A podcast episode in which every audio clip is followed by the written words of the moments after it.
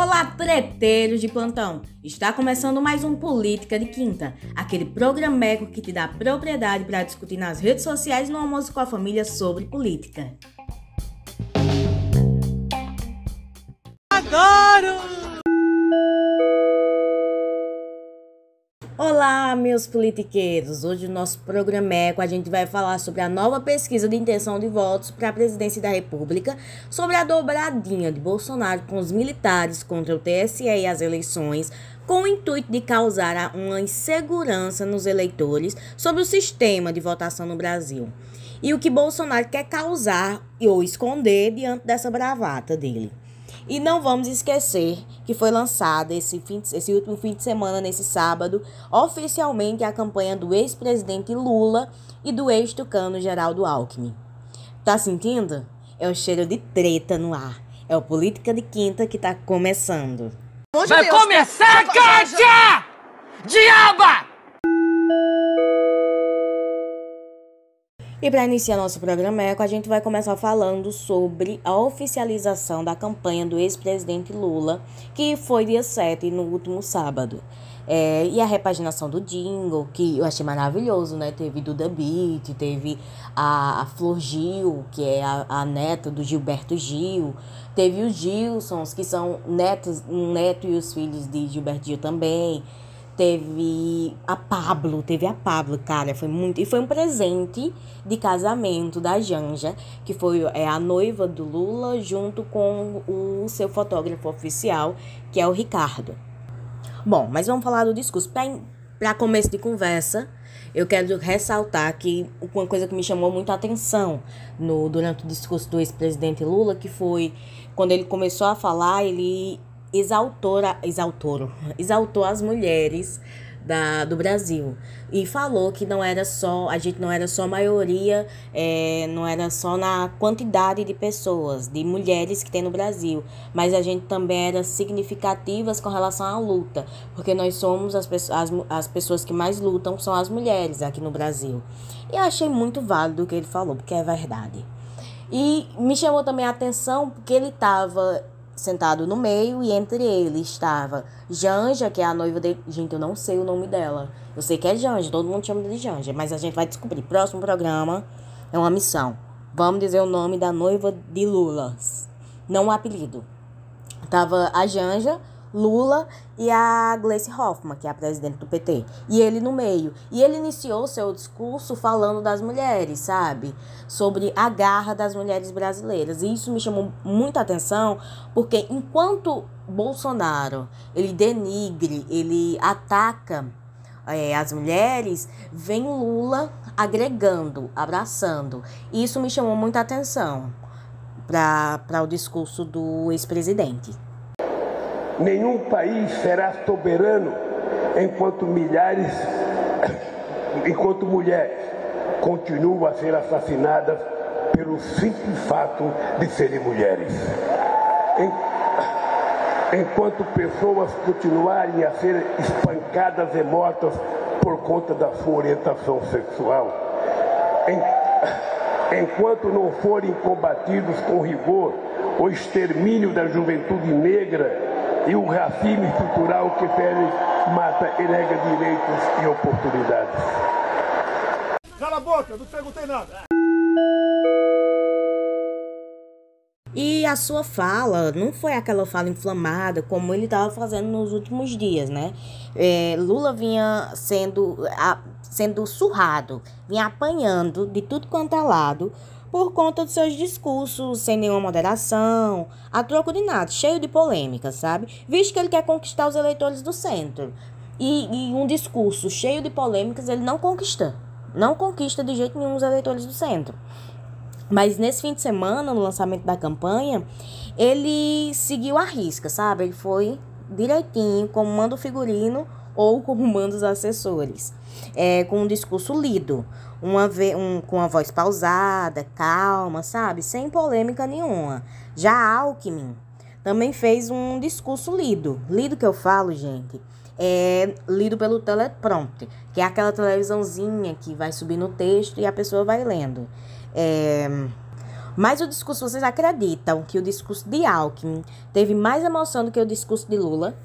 E foi um discurso, porque o discurso de Lula foi morno, foi café com leite. Não tem quando você tá brincando e tem aquela pessoa que, que você. que a mãe quer que seu irmão brinque, mas você não quer. Aí pra ele participar, você diz, oh, tu é café com leite. Pronto. Foi o discurso de Lula, foi um discurso café com leite.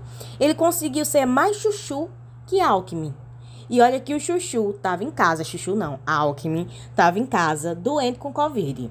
Olha, escuta aí uma parte do, do discurso do Alckmin que gerou bastante comentário nas redes sociais. Presidente Lula, mesmo que muitos discordem da sua opinião, de que Lula é um prato que cai bem com chuchu, o que eu acredito vem ainda se tornar um hit da nossa culinária eu falei que o discurso de Lula foi mais calminho, mais café com leite, né?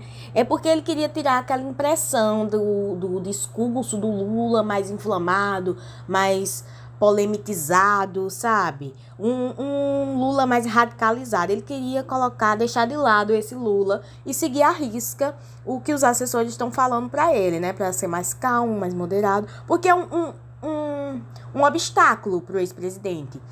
Porque quando você deixa de ser presidente, você não tem essa preocupação do que você vai falar, do que é, é, se isso que eu vou falar atinge ou não determinado, determinado setor, eu não vou ser mais eleito, eu posso falar o que eu quiser.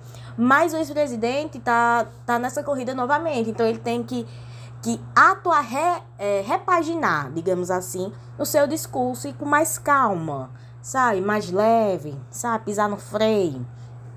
Essa, esse, esse discurso mais, mais calmo se viu não só no, na maneira como ele falava, calma, pausada, mas também no enredo do discurso do ex-presidente, porque foi um discurso para os eleitores de Bolsonaro, para os militares e para os empreendedores e empresários. Não foi um discurso para os seus militantes, como ele faz sempre.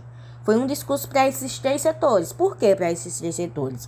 Eu vou começar, eu vou explicar cada um, porque foi para cada um. O para os empresários foi mais, ele falou mais promissão, digamos assim. Porque ele deixou de falar sobre a reforma trabalhista, ele pulou esse tema e ele limitou-se a defender os direitos trabalhistas. Ele falou dos direitos trabalhistas, defendeu e, e enfatizou isso. E sua fala, enfatizou também a sua fala é, de crescimento econômico e recuperação de confiança econômica do país. E ele não deixou de defender as estatais, tá bom? Mas não fez isso no centro do seu discurso. Ele fez assim meio na beiradinha. Ele disse também que dedicaria seu mandato, caso fosse eleito, a criar uma instabilidade política, econômica e institucional no país. Uma instabilidade não só no, no país, no Brasil, mas no exterior também. Voltar a ter o reconhecimento que o Brasil tinha antes. E sim, ele falou para os eleitores do presidente Bolsonaro. É, por que ele falou? Porque o ex-presidente, ele usou dois termos, não é dois termos, é, é duas falas que chamam muita atenção. Primeiro, de que governar não é, é um ato de amor que passa pela sensibilidade de sofrer com qualquer injustiça, seja pela individualidade, seja uma injustiça individual ou coletiva.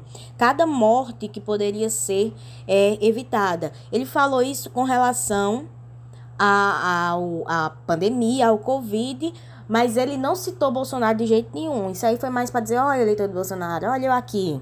Se fosse eu, faria diferente. Mas ele não citou Bolsonaro de maneira alguma, mas para bom entendedor, né, meia palavra basta. E ele ainda disse que nem todo governante é capaz de sentir e respeitar a dor alheia. Mais uma alfinetada, pão, em Bolsonaro.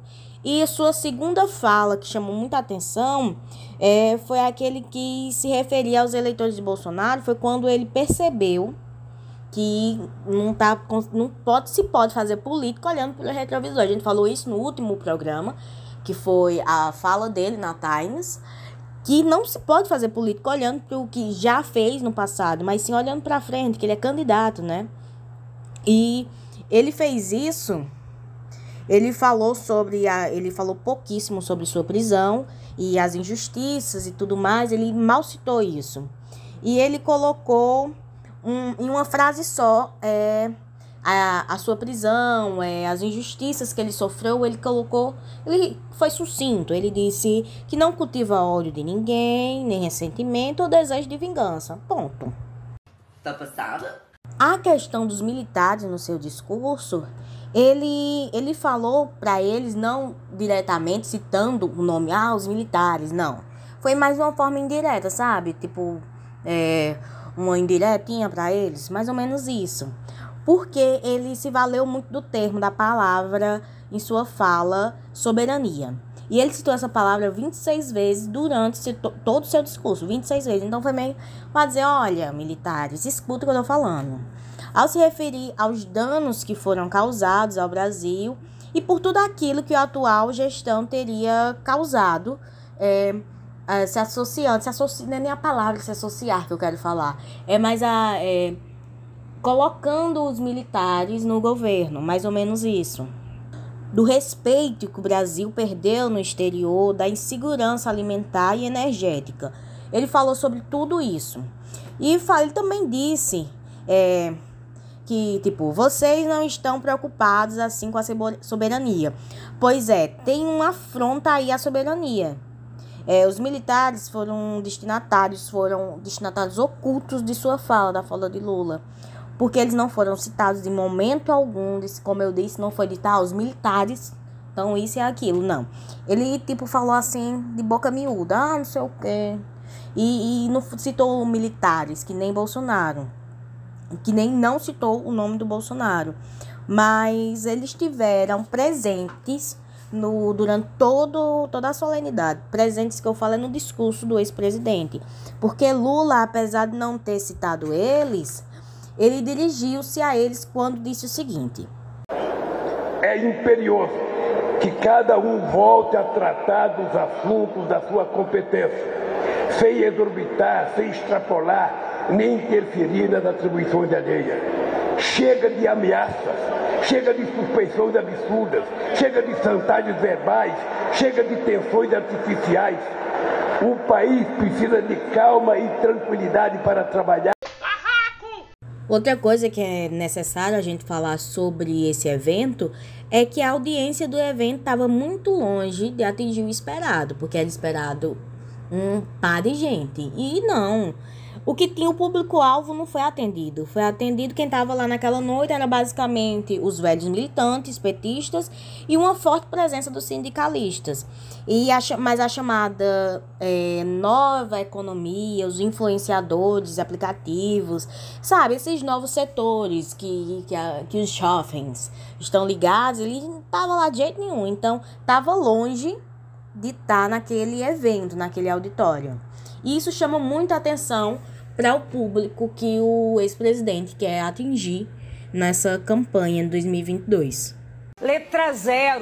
E essa semana saiu uma nova pesquisa presidencial sobre as eleições presidenciais de 2022. A pesquisa foi feita pelo Instituto Genial Quaest e nessa nova pesquisa mostra, mostra o ex-presidente Lula à frente com 46%, é, Bolso, o, atual presidente Bolsonaro do PL com 29%.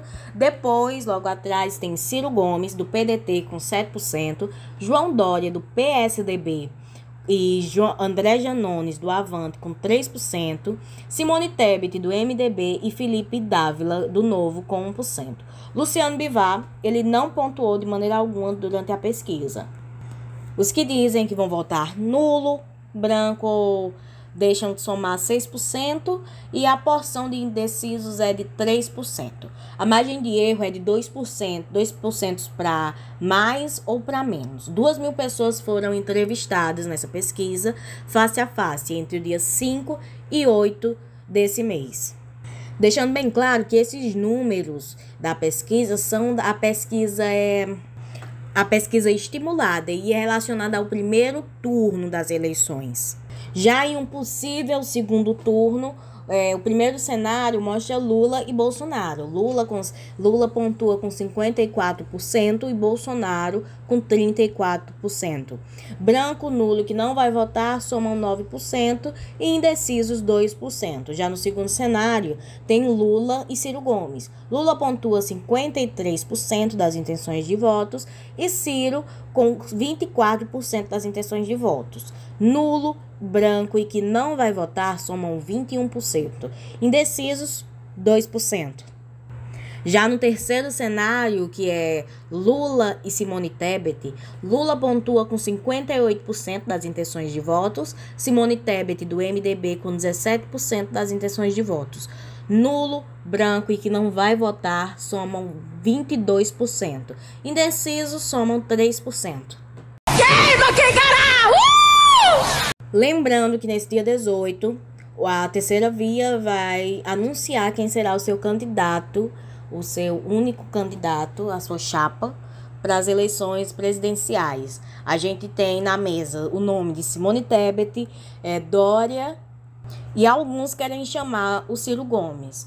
Deixando bem claro que Simone Tebet já disse que não entra em chapa como vice.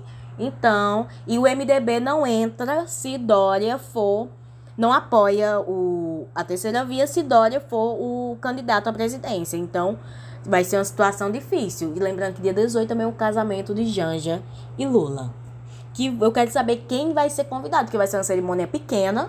E ele, como é um candidato, um ex-presidente, candidato à presidência da República, que está em primeiro lugar nas pesquisas. Eu quero saber como é que eles vão fazer essa manobra para convidar quem vai ser convidado para esse casamento, né? Cala a boca, não te perguntei nada. Quem trata de eleições são forças desarmadas. E, portanto, as eleições dizem respeito à população civil que, de maneira livre e consciente, escolhe seus representantes. Logo, diálogo, sim, como disse, colaboração, sim, como eu disse. Mas na justiça eleitoral, quem dá a palavra final é a justiça eleitoral e assim será durante a minha presidência e estou seguro que isso prosseguirá na gestão também do ministro Alexandre de Moraes. A justiça eleitoral está aberta a ouvir, mas jamais estará aberta a se dobrar a quem quer que seja tomar as rédeas do processo eleitoral. A gente já iniciou com a fala do ministro Edson Fachin, né? Por que a gente destacou essa fala dele? É para destacar o papel dele nesse enfrentamento, a intervenção, digamos assim, a intervenção dos militares nas eleições de é, eleições presidenciais desse ano. Mas você vai dizer, mas Nicole, não foi o TSE que convidou os militares para participarem desse processo? Sim, em 2018, quando a ministra ainda era presidente, ainda era Rosa Weber do TSE, convidou os militares para participar, para ter, para comprovar que o processo não tem nenhum, nenhum processo fraudulento, sabe? É tudo direitinho nos conformes. É, e não para intervir nas eleições no sistema de votação brasileiro, até porque é um dos sistemas mais confiáveis. Vocês lembram que na semana passada a gente falou que Bolsonaro quer fazer uma tremenda confusão política para invalidar as eleições caso ele perca. Ele quer mostrar que, que tem falha no sistema eleitoral brasileiro. E ele está metendo os militares nisso. Tanto que os militares levaram para o TSE uma propo propostas é, do, para melhoria da Justiça Eleitoral, mas entregaram fora do prazo. E tem umas coisas lá que já existem, que já são acatadas. Então fica meio que estranho. Mas o TSE, fino como é, é disse que ia aceitar as propostas, ia escutar, ia ler as propostas, mas só para valorizar o diálogo mesmo. Tipo, senta lá, Cláudia, eu vou, vou ler aqui, mas tá bom? Eu vou ler, mas a gente vê depois o que, é que eu posso fazer por você. Não vai mudar nada. E é basicamente isso. Vocês lembram da fala que, de Edson Fachin que a gente colocou no estante?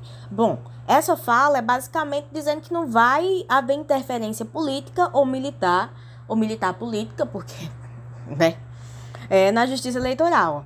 E essa fala foi durante os testes de segurança nas urnas eletrônicas, que é uma das etapas de verificação do sistema de votação. Que geralmente ele acontece de forma mais discreta, mais assim, na, na sabe, na chincha. Mas dessa vez compareceu sete ministros do STF, do STE, STE na corte. É, e mais para dizer que, olha, a gente tá aqui, tá? O sistema é válido, prestem atenção, tá tudo certinho nos conformes.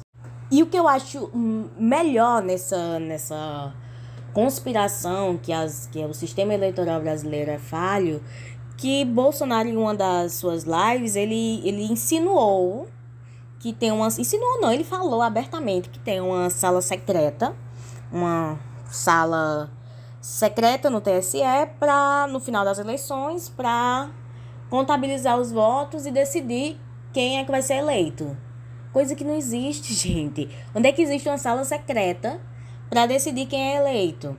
Tanto foi que foi por isso a fala de Faquin no início, aquela fala de Faquin dizendo que é o povo brasileiro, é, a, o povo que, diz, que decide quem é seus representantes. Foi mais ou menos por isso também a fala de Faquin.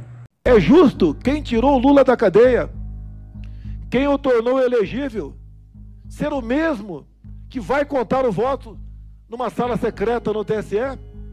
Cadê a contagem pública dos votos? Letra zero. Mas também tem um motivo, né, galera? Para Bolsonaro estar tá inflamando tanto essa questão do das eleições são falhas, a, a, vamos colocar uma auditoria, é, os militares, eu quero intervenção. É, é meio que uma bravata, uma cortina de fumaça de Bolsonaro com relação a isso, porque ele quer disfarçar a inflação, é o preço da cesta básica que está mais cara que o salário mínimo, né, galera? É mais ou menos tipo, é, se a marca de feijão que você compra tá mais cara, compra mais barata. É, é tipo aquelas propagandas do regime militar. É mais ou menos isso que ele tá querendo colocar. Mas, com relação à inflação, tá, galera? Deixando bem claro, isso que eu tô falando é com relação à inflação. Ele tá querendo muito chamar a atenção das pessoas para é, as eleições, uma possível fraude nas eleições que não existe, para tirar a atenção do grande elefante branco que tem na sala, na sala de estar, chamado inflação, chamado preço das coisas estão altos.